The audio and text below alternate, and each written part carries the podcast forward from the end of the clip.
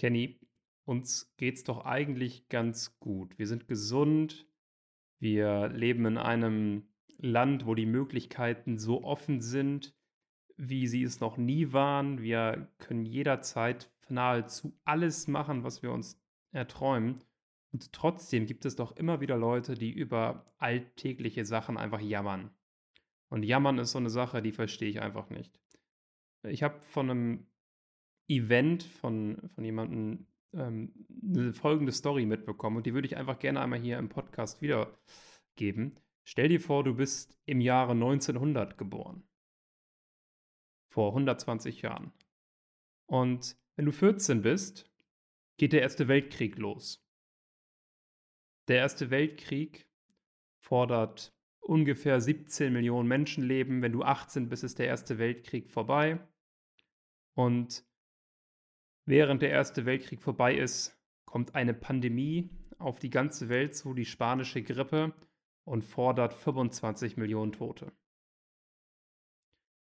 Auch das überlebst du und in Richtung Ende der 20er Jahre, du hast einen Job in einer Fabrik, eventuell vielleicht auch in einem Büro, wenn du Glück hast, kommt der Börsencrash in New York.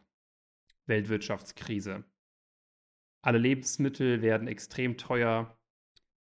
Brot kostet einmal Milliarden an Mark, an Reichsmark. Deutschland bekommt keine Kredite mehr aus den USA. So langsam wieder äh, erholt sich dann die Wirtschaft und 1933 kommt Adolf Hitler an die Macht und durch dein Land geht ein Ruck. Es ist alles anders als zuvor. Es ist nichts mehr so, wie es ist. Und 1939 fängt der Zweite Weltkrieg an. Dieser geht sechs Jahre und fordert circa 50 Millionen Menschenleben. Und so zieht sich das weiter über die ähm, zweite Hälfte des 20. Jahrhunderts. Kuba-Krise, Eiserner Vorhang, Zusammenbruch der DDR, vorher natürlich noch Mauerbau, Mauertote, Spaltung der Welt in West und Ost.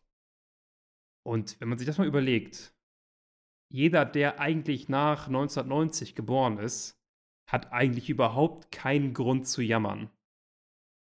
Wir sollten eigentlich jeden Tag uns überlegen, hey, wie geil, in was für einem Land wir leben, was für Möglichkeiten wir haben und wie großartig es ist, dass wir in dieser Zeit leben. Amen.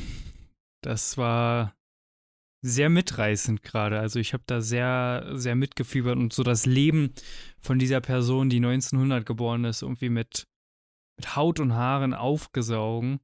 Und während du das so erzählt hast, habe ich tatsächlich äh, ein großes Unwohlsein auch äh, empfunden. Also wie das, wie das für mich aus meiner heutigen Brille. Ich meine, da, wenn du 1900 geboren bist, nimmst du das ja anders wahr, als wenn ich jetzt heute zurückschaue und sage, um Gottes Willen, wie schrecklich war das.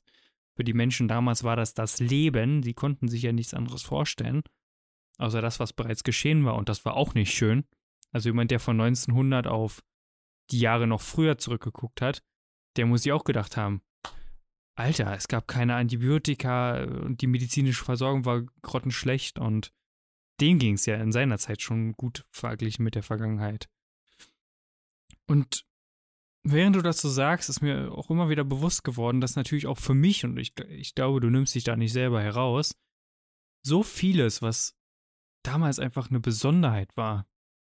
Fließend warmes Wasser, eine Spö ein Geschirrspüler, eine Waschmaschine, so einfache technische Hilfsmittel, die uns das Leben erleichtern, dass die einfach so Trivialität und Gewohnheit wurden und man, ja, dass man, man schätzt das, glaube ich, gar nicht mehr so, weil man es halt auch nicht anders kennt. Absolut. Und was halt auch da mal zukommt, ist, du machst alles, was du machst, eigentlich freiwillig.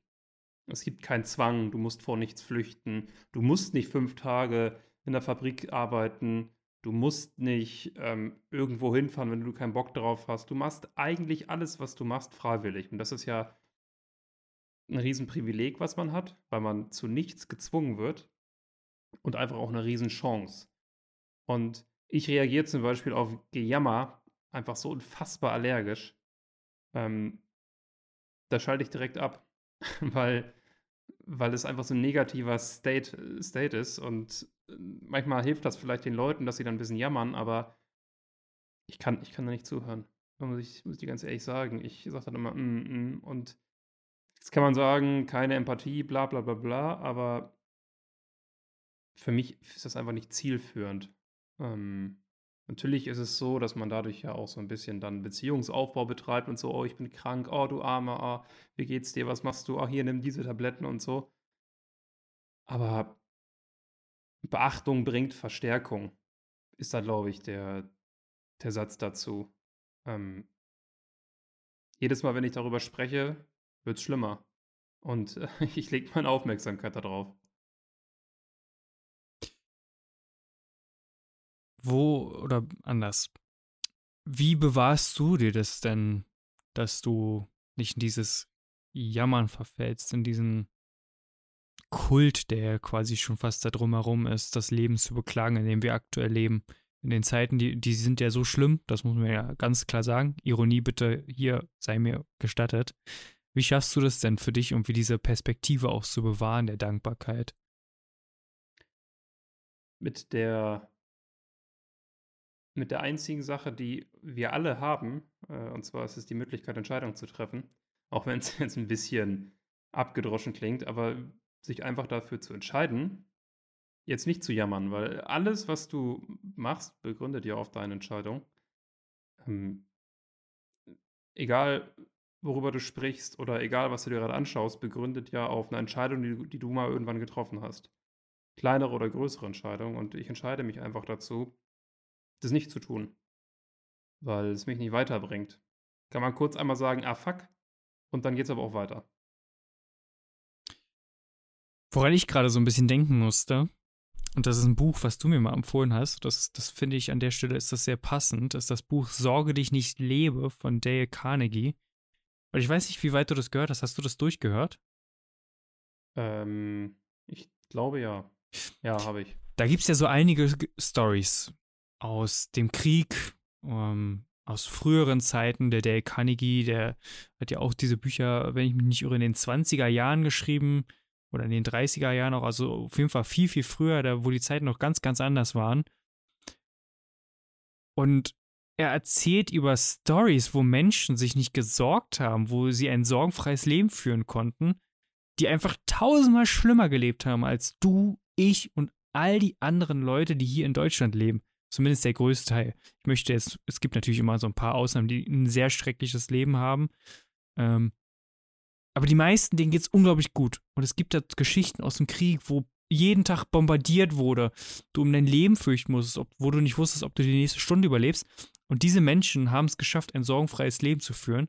Und das hat mir tatsächlich sehr, sehr gut geholfen, immer wieder meine Situation zu relativieren und zu sagen, wenn die das schaffen oder schafften, ein sorgenfreies Leben in dieser Situation zu führen, dann habe ich keinerlei Grundlage, mich hier zu sorgen, mich hier zu selbst zu bemitleiden oder auch gar zu jammern. Und das hilft mir sehr, sehr gut. Ja, es ist halt eben dieses Mindset und man muss einfach sich überlegen, wie war das in der Vergangenheit und was ist jetzt ja, das Schlimmste, was passieren kann, ist vielleicht ein bisschen, bisschen weit gegriffen, aber im Endeffekt kann ja so viel nicht passieren. Hier in diesem Land.